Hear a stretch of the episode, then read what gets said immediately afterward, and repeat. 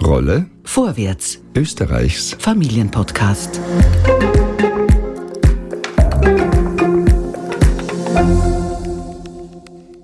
Hallo und herzlich willkommen bei einer neuen Folge von Rolle Vorwärts, dem Podcast der AK. Und es ist nicht irgendeine Folge, es ist die letzte Folge dieses Podcasts. Zwei Jahre sind vorbei. Wir sind zu zweit heute im Studio. Hallo, liebe Nadja. Hallo. Wir blicken heute gemeinsam mit euch äh, zurück auf die spannendsten, wie wir finden, spannendsten und interessantesten Folgen dieser zwei Jahre Podcast. Wir haben uns in den letzten zwei Jahren mit einem breiten Spektrum von Themen beschäftigt, Nadja. Wir haben uns angeschaut, wie es Menschen geht, die dunkle Hautfarbe haben, wie es Frauen am Arbeitsmarkt geht, wie es Jungen geht, die äh, in Corona, in der Corona-Zeit gelitten haben, wie man äh, mit äh, psychischen äh, Problemen in der Arbeitswelt gut weiterkommt. Wir haben uns angeschaut, was Netzwerken für Frauen bedeutet und so weiter und so fort. Das war ein wirklich breites Feld, das wir beackert haben, gemeinsam mit Expertinnen aus der AK und aus äh, unserem Netzwerk da draußen. Wir haben viele Menschen äh, zu Wort kommen lassen, mit ihnen gesprochen und ihre Positionen und Stimmen gehört. Und heute werden wir uns einige dieser Folgen nochmal ganz kurz in Erinnerung rufen und euch hoffentlich äh, Lust machen, vielleicht in die eine oder andere Folge auch nochmal hineinzuhören. Nadja, was waren denn Folgen, die dich besonders äh, geprägt haben oder wo du vielleicht auch beim Hören oder beim Gestalten Neues gelernt hast? Was hat dich denn, was fällt dir denn da ein?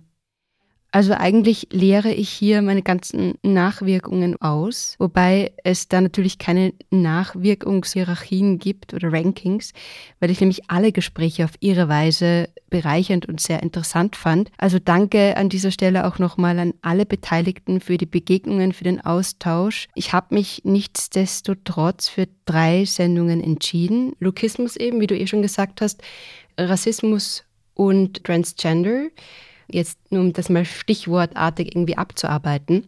Und was die alle miteinander verbindet, ist eigentlich so dieses Weltumspannende und das Aktuelle. Teilweise muss ich auch ein Leider hinzufügen, also leider sehr zeitlos und aktuell, weil es Themen sind, bei denen es zwar immer Kontinuitäten geben wird, aber mit sehr vielen Brüchen. Also wir gehen einen Schritt nach vor und dann wieder drei Schritte zurück bei diesen Themen. Das sind Themenstoffe, die sehr, sehr filigran sind auch und tiefste menschliche Bedürfnisse widerspiegeln. Also es geht äh, darum, vornehmlich als Mensch in der Gesellschaft zu sein oder anerkannt zu werden als die oder der oder das, was man ist oder sein möchte. Und da spielen natürlich sehr viele soziologische und auch psychologische Prozesse mit rein. Wollen wir vielleicht in einer davon mal hineinhören? Machen wir das. In den Lokismus würde ich sagen, dass wir damit anfangen.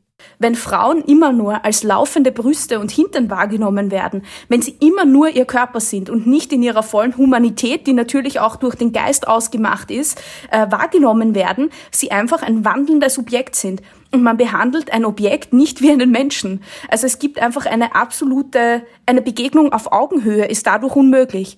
Das heißt, bei solchen lukistischen Kommentaren wie geiler Busen, keine Ahnung was, oder auch äh, fetter Hintern oder so, also negativ wie positiv, negativ, negativ natürlich noch schlimmer, beginnt schon diese Herabsetzung zum Objekt, diese Verdinglichung. Und wer nicht mehr ganz Mensch ist, ist immer auch viel schneller Opfer von Gewalt.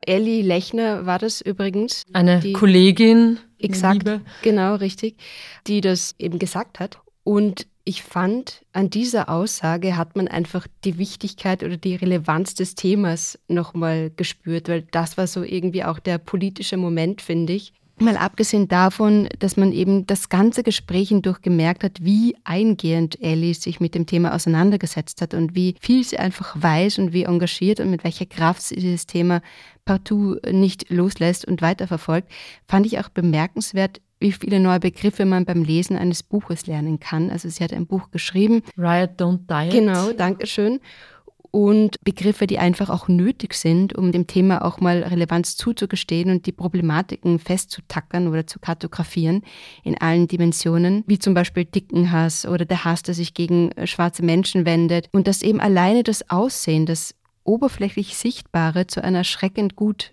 eingebürgerten, gesellschaftlich anerkannten Ideologie geworden ist, mit all ihren Konsequenzen wie Arbeitslosigkeit, Armut etc., weil eben Menschen, die zum Beispiel dick sind, weniger leicht einen Job bekommen oder einfach unter viel schwereren Bedingungen einen Job bekommen. Und mit dieser Ausgrenzung geht auch so eine gewisse Verlustignoranz dann auch einher, finde ich, weil die Tatsache, dass wir eben diese Menschen nicht reinlassen, das ist einfach so gesellschaftsverarmend und eben ein Verlust für die Gesellschaft, der uns schadet. Und somit es ist eben ganz und gar kein oberflächliches Thema, wie er so oft augenrollend behauptet wird. Und was mich auch sehr beschäftigt hat, war diese Verkörperlichung von Integration und Anerkennung. Vor allem, wenn man eben sich das vor Augen führt, dass Fortkommen oder einfach nur lebendig sein in der Gesellschaft von etwas abhängt, wofür man eigentlich nichts kann, das meist auch unveränderbar ist. Und wenn man den Körper als Ort sehen möchte, ein Haus, das einem auf Lebenszeit vermietet wurde oder verkauft, je nachdem, welche Klasse man angehört, und dann auch noch so getan wird, als ob dieses Haus jederzeit abrisstauglich wäre oder eben sanierungsbedürftig und es deine Schuld ist, wenn du keine Schönheitsarbeit leisten willst oder kannst und man dann mit Automatismen bestraft wird, mit Vorurteilen und vermeintlich unveränderbaren Zuschreibungen. Und da hatte ich dann auch phasenweise während des Gesprächs den Eindruck, dass als Frauen gelesene Personen noch immer mehr in dieses Eck der Körperlichkeit hineingedrängt werden. Also ein etwas weitgehend unbeeinflussbares oder schwerer beeinflussbares. So ein bisschen kam es mir vor, als würde man einen Gegenstand auf ein immer höher gestelltes Regal ablegen, das zu erreichen fast nicht möglich ist. Und damit rückt das Thema auch auf die strukturelle Ebene, wo es eben sehr schwer oder nur sehr behäbig zu adressieren ist, wie wir auch an vielen anderen Weltproblemen gerade sehen können. Also es verstaubt leider auch oft auf dieser strukturellen Ebene. Ja, und noch zum Schluss haben wir viel geredet über Utopie und Dystopie. auch so ein Herzensthema von mir, weil ich meistens auf dieser Dystopie-Ebene herumgurke, weil ich oft der Ansicht bin oder wahrnehme, dass der Ist-Zustand nicht wirklich angekommen ist oder die Dramatik eines Ist-Zustandes nicht äh, verständlich genug kommuniziert wurde bisher mit all den Gefahren und Risiken.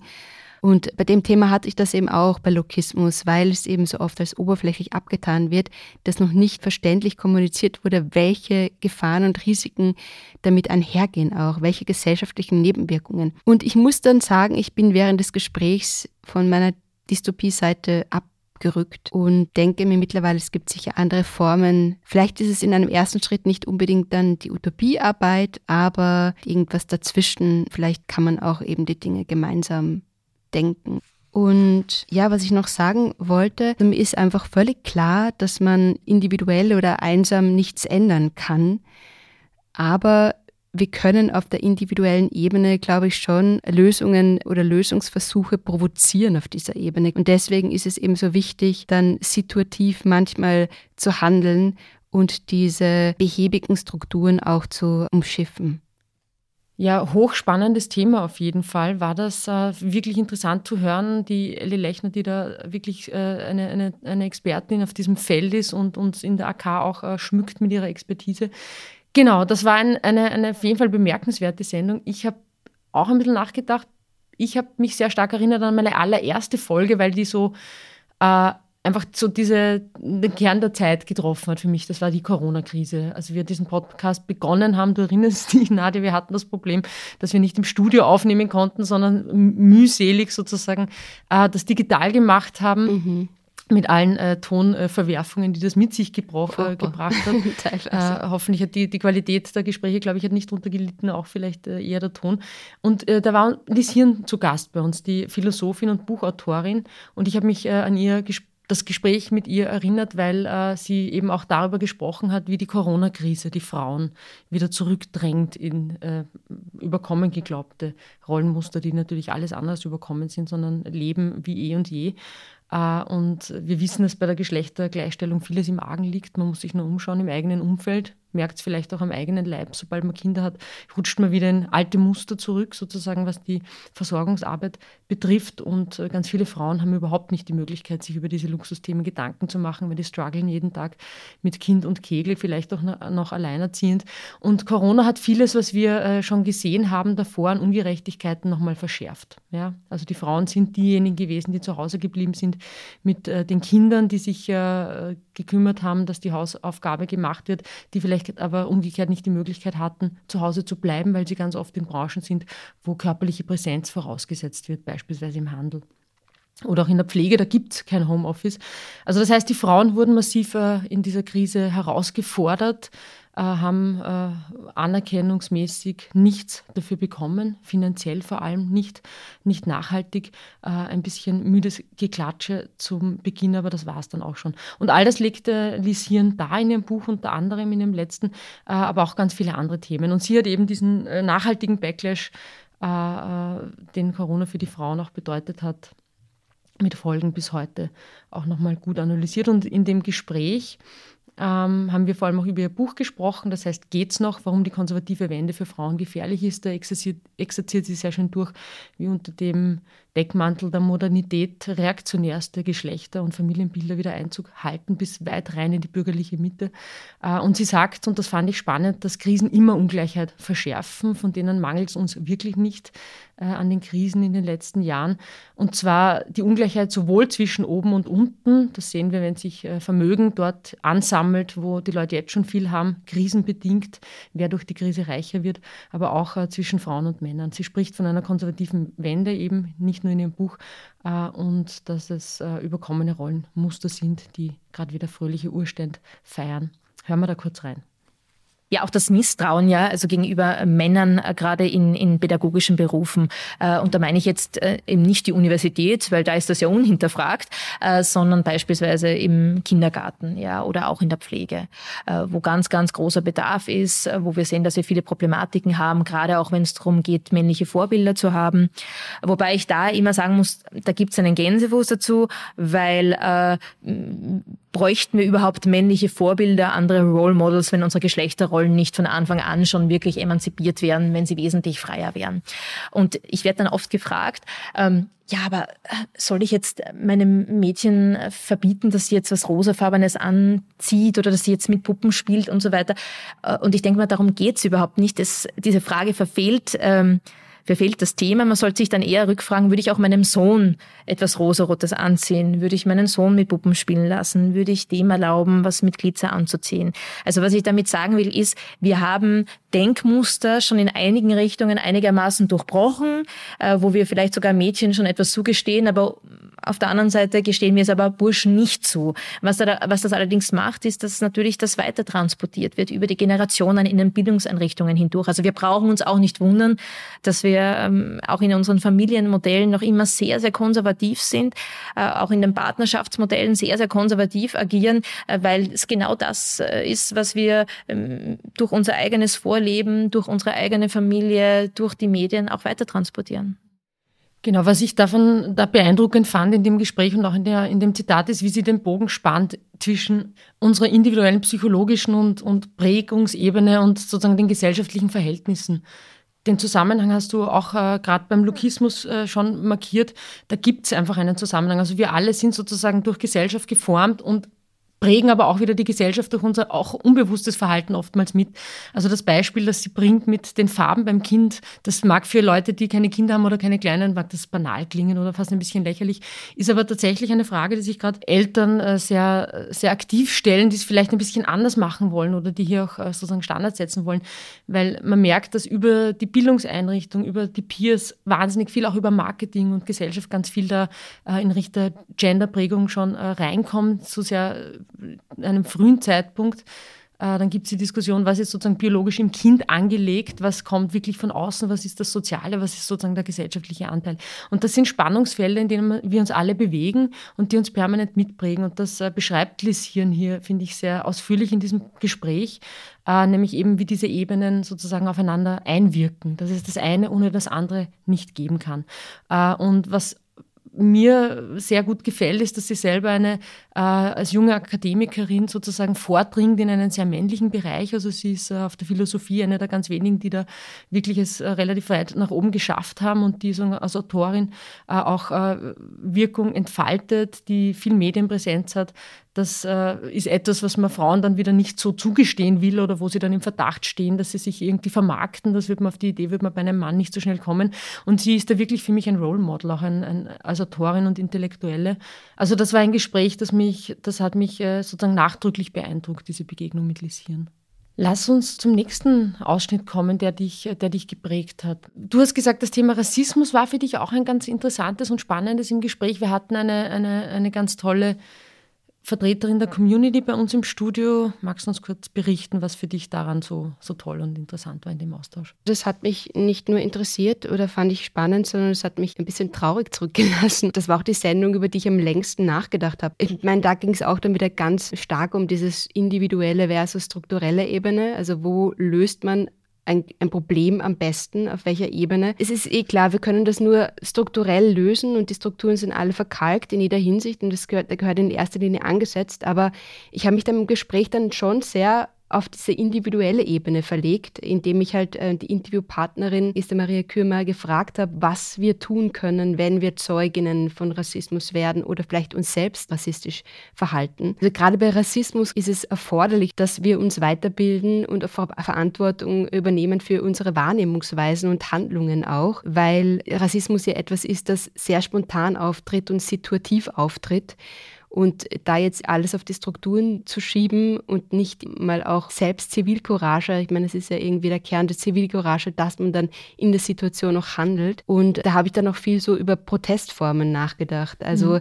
wie, wie man vielleicht auch mit Zivilcourage oder mit einer einzelnen Handlung unter Anführungszeichen Protest setzen kann oder selbstwirksam werden kann. Protest ist ja auch immer etwas oder Zivilcourage ist etwas, das geschmeidiger funktioniert als jetzt sofort wie auf den Strukturen etwas beheben zu wollen, weil die Struktur bringt halt auch eine gewisse Behebigkeit mit sich und ein Protest ist immer auch etwas, das etwas Vorgezogenes oder Vorziehbares, etwas, das schnelles Agieren und, Handeln zulässt. Vor allem oft auch die Notwehr der Machtlosen. Exakt, genau richtig. Was ich auch sehr, sehr, sehr wichtig fand, ist, dass eben Esther Maria gesagt hat im Gespräch, dass es nicht die Verantwortung der schwarzen Menschen jetzt ist, uns aufzuklären und uns Kurse anzubieten, sondern das ist schon unsere eigene. Und da finde ich, hat zum ersten Mal das Wort Eigenverantwortung, das in der Pandemie so kursiert ist, gepasst, finde ich. Ja, das, äh, über das habe ich dann nachher noch sehr lange nachgedacht, auch wie ich da vielleicht etwas beitragen kann. Und es war ja im Podcast eben auch wichtig, dass wir nicht äh, sozusagen über die Menschen reden, sondern die Mitglieder und auch Menschen, die von Rassismus in dem Fall betroffen sind, selbst äh, zu Wort kommen lassen und ihre Stimme äh, erheben und wir ihnen auch dafür ein Stück weit eine Plattform bieten. Wollen wir uns vielleicht kurz äh, einen Ausschnitt anhören? Mhm, exakt, ja, gerne. Es geht im Grunde genommen nur über eine Übernahme der Verantwortung. Man kann niemanden sensibilisieren. Man kann Mittel anbieten und Wege, wie die Person sich selbst sensibilisiert, bereit ist, ähm, alte Denkmuster zu verlernen und neue sich anzueignen. Aber es geht immer um die Eigenverantwortung. Und natürlich, was du schon angesprochen hast, diese Argumentationslinie, die dann rein auf der kognitiven Ebene bleibt und Worte zerpflückt, ob das denn oder, oder eben nicht Rassismus ist oder war, ist im Grunde genommen ein Abwehrmechanismus, der in dem Bereich White Fragility zu finden ist und eigentlich das Gegenteil von der Übernahme von Eigenverantwortung ist. Also hier ging es nochmal stark um dieses Zerfransen dann oder zu Tode relativieren auch von rassistischen Mustern das war auch irgendwie ein total wichtiger Moment für mich, das nochmal gehört zu bekommen oder gesagt zu bekommen. Die Leute glauben, sie differenzieren, aber in Wahrheit befinden sie sich schon mitten in der Diskriminierung eigentlich. Das fand ich eben nochmal wichtig, dass sie das gesagt hat auch. Und ja, ich, ich bin wirklich sehr, sehr dankbar für dieses Gespräch einfach. Es war wirklich, ja, bei aller Dramatik, die das ganze Thema hat, hatte es auch etwas sehr Zauberhaftes und Lösendes. Okay, schön. Ich habe mich auch noch an ein anderes äh, Gespräch, das du geführt hast, erinnert, das mich sehr beeindruckt hat. Das war zum Thema Transgender. Auch ein Thema, wo die Frage, was ist Struktur, was ist sozusagen individuell äh, oder wie spielen diese beiden Ebenen äh, zusammen, ja, glaube ich, sehr, sehr zentral ist. Wie, wie war das für dich? Ja, genau, danke. Das Gespräch hat mich auch sehr, sehr bewegt. Und ja, wie du eh schon gesagt hast, schon wieder diese Frage, strukturell, individuell. Und ich habe da wirklich versucht, Julius, das war der Gesprächspartner, möglichst viele Redezeit oder Erzählzeit auch einzuräumen. Und für mich ist da leider auch sehr, sehr viel sichtbar geworden.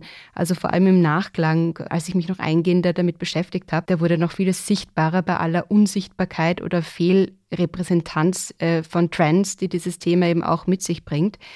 Und was mich hier halt besonders beschäftigt hat, wie Menschen hier bei bestimmten neuen oder sichtbar gewordenen Entwicklungen sofort in bekannte Diskriminierungsmuster verfallen. Also wie sie sofort beginnen mit Ausschluss oder ausschließenden Argumenten zu reagieren und wie sehr sie dieser Geschlechterdichotomie weiblich, männlich auch anhängen wollen, um dann entlang dieser Zweiteilung zwischen sogenannten echten und unechten Frauen unter Anführungszeichen Unterschiede und auch Bedrohungsszenarien einzuziehen, die dann noch dazu irgendwie feministisch geframed werden. Also zum Beispiel, äh, Trans könnten ja keine echte Frauen sein und die sollen dann nicht in Saunen gehen oder in bestimmte sogenannte Frauentoiletten, weil die könnten ja dann echte Frauen belästigen.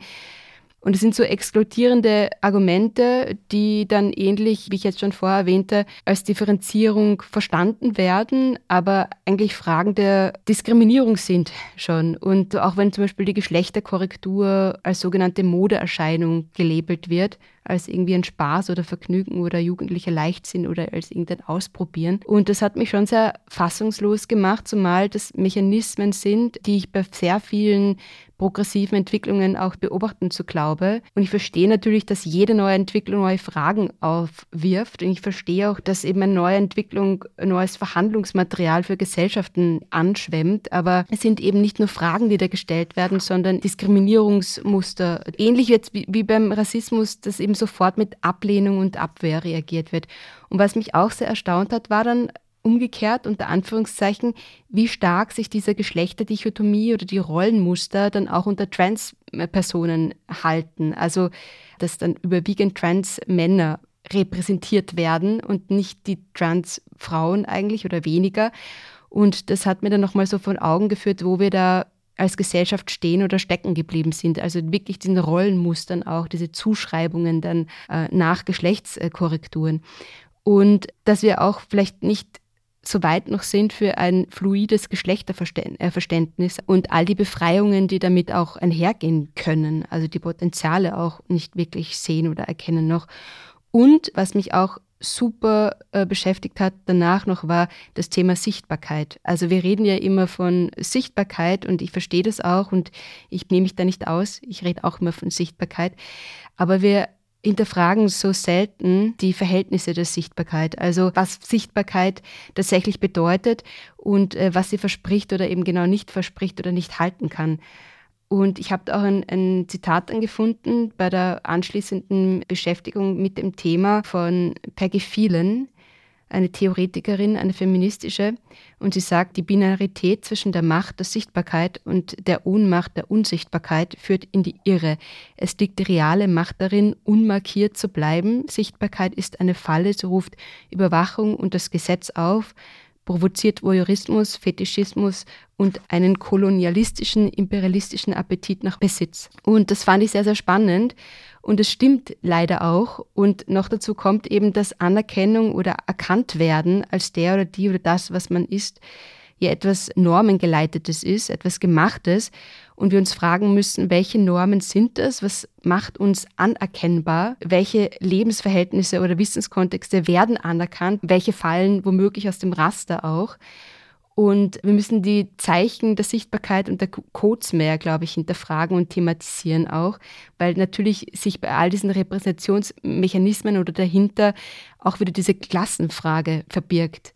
Und ja, wir müssen uns, glaube ich, auch selbst die Frage stellen, wie viel wir selbst sehen wollen und wie viel wir bereit sind zu sehen und wie herrschaftskritisch wir Sichtbarkeit und Anerkennung äh, denken wollen oder uns erlauben zu denken. Mhm. Genau, das waren irgendwie Spannend. so äh, Gedanken, die, die mir da gekommen mhm. sind bei dem Thema. Dann hören wir da mal kurz rein, Nadja.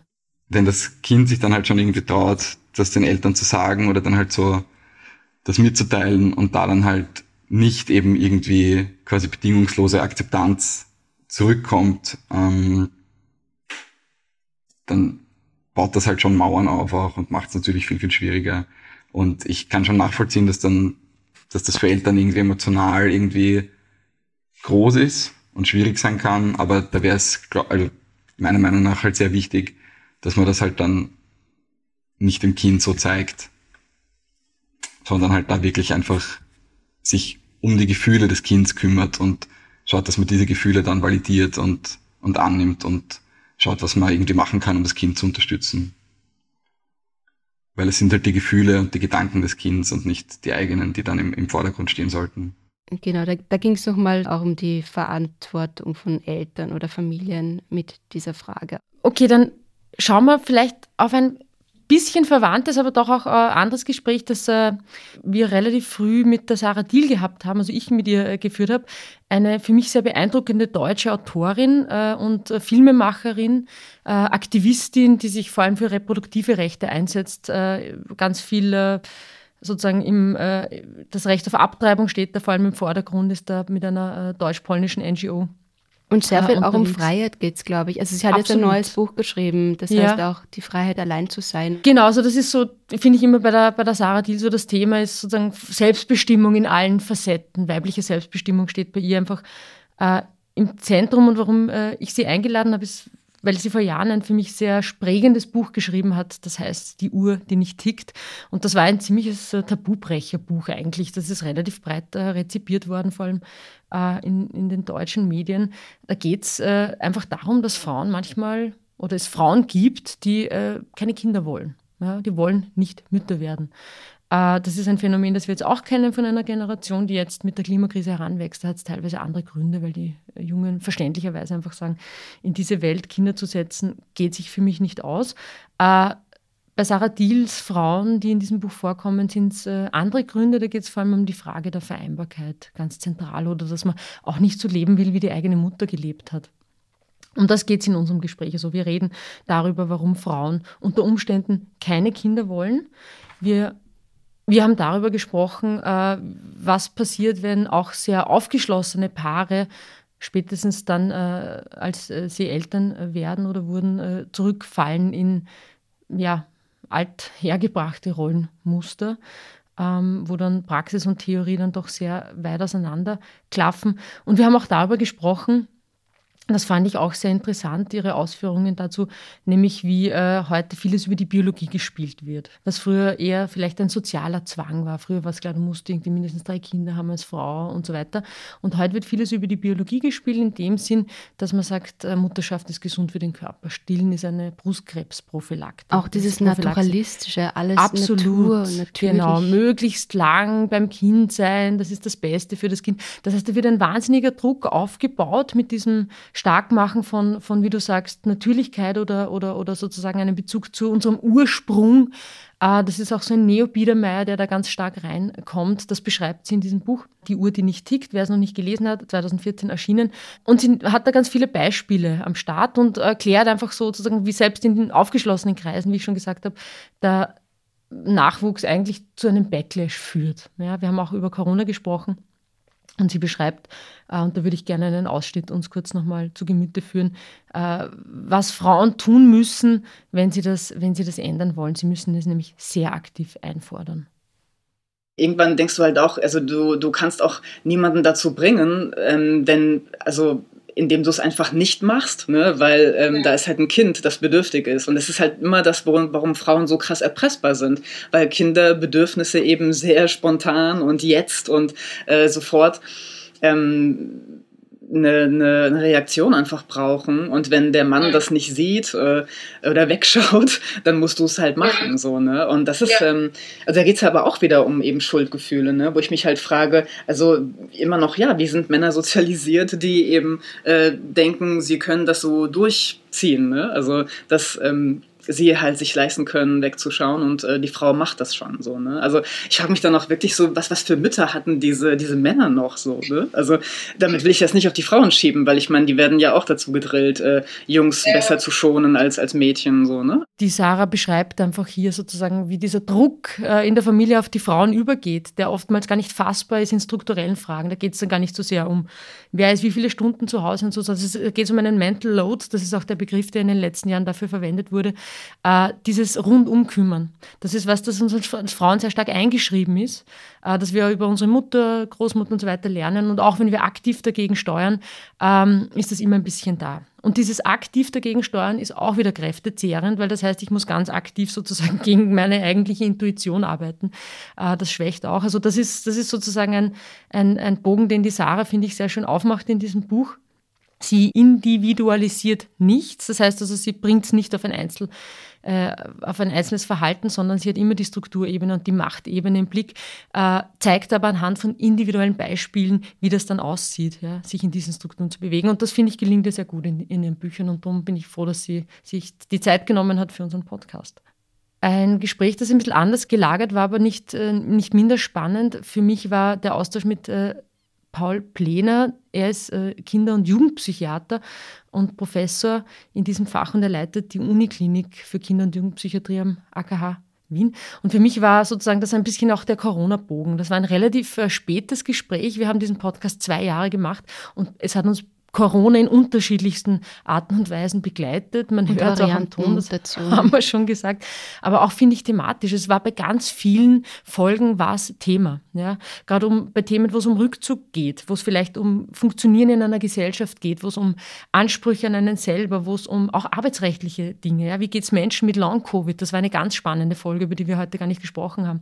Äh, auch die Frage einer Reintegration in einen Arbeitsmarkt, der eigentlich auch für äh, Langzeitleiden, auch psychische äh, Themen oder Issues sozusagen gar nicht vorgesehen ist. Ähm, also Corona kam immer wieder vor.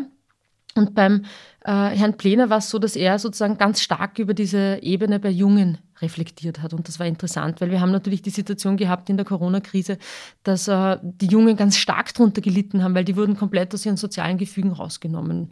Und noch immer Folgen davon tragen jetzt. Also und haben immer noch, ja. genau, damit zu strugglen. Und er hat das sehr schön aufgemacht. Er hat äh, beschrieben, also wie sozusagen, was dieser Rückzug bedeuten kann, auch in einer Phase, wo man eigentlich so nach außen sich wendet, in der Pubertät, aber auch bei Kindern.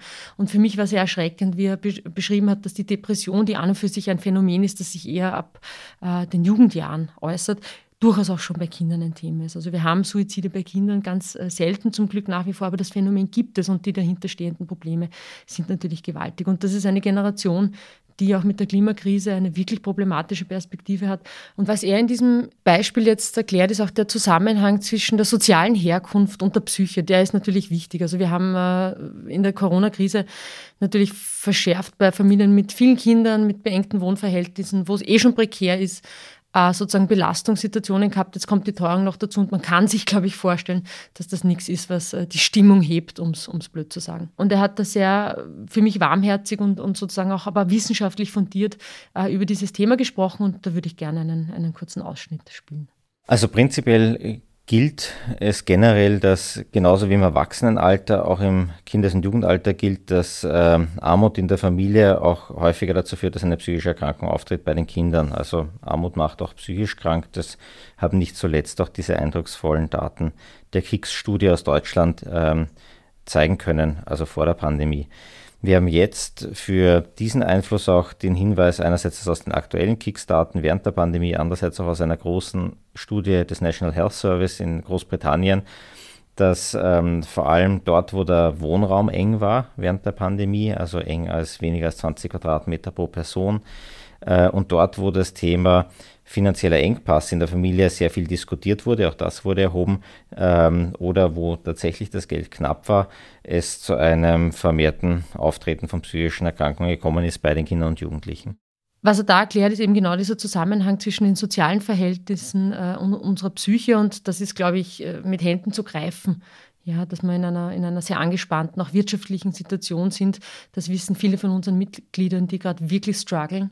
Das wird perspektivisch auch noch eine Weile so, äh, so weitergehen, trotz äh, Preisdeckel und so weiter. Also da muss man sozusagen drauf schauen und, und der äh, Herr Plener macht das ganz äh, aktiv mit seiner, mit seiner psychiatrischen Arbeit. Aber das ist natürlich auch ein, ein, ein, eine Frage der, der gesellschaftlichen Verhältnisse einmal mehr, denn wenn es darum geht, äh, Psychotherapieplätze zum Beispiel, ja, die in Österreich ganz, ganz schwierig sind. Die Kinder- und Jugendpsychiatrie ist ganz, ganz äh, schlecht finanziert. Da gibt es einen, einen absoluten Mangel an, an Betreuung und, und, Plätzen. Ein wichtiges Thema auch für uns als AK. Und sozusagen, da muss man, da muss man strukturell was tun. Ja. Man kann die Leute nicht in so einer Situation einfach äh, alleine lassen. Und dafür, denke ich, sind wir auch da mit unserer interessenspolitischen Arbeit. Und das macht für mich den Bogen eigentlich ganz schön zu, weil wir mit Corona begonnen äh, und, und sind jetzt auch wieder sozusagen bei Corona gelandet.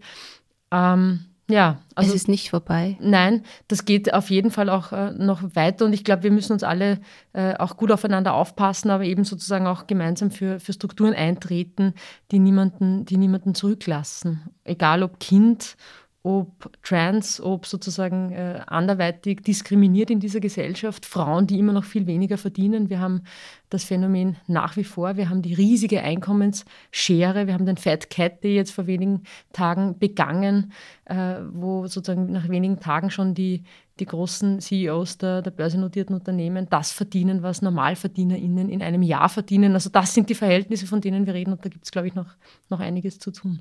Ich würde noch gern zum Schluss Danke sagen an Jan Groß, der ja, Credits genau, to Jan. Genau, richtig, der die Post Reduction äh, für uns übernommen hat.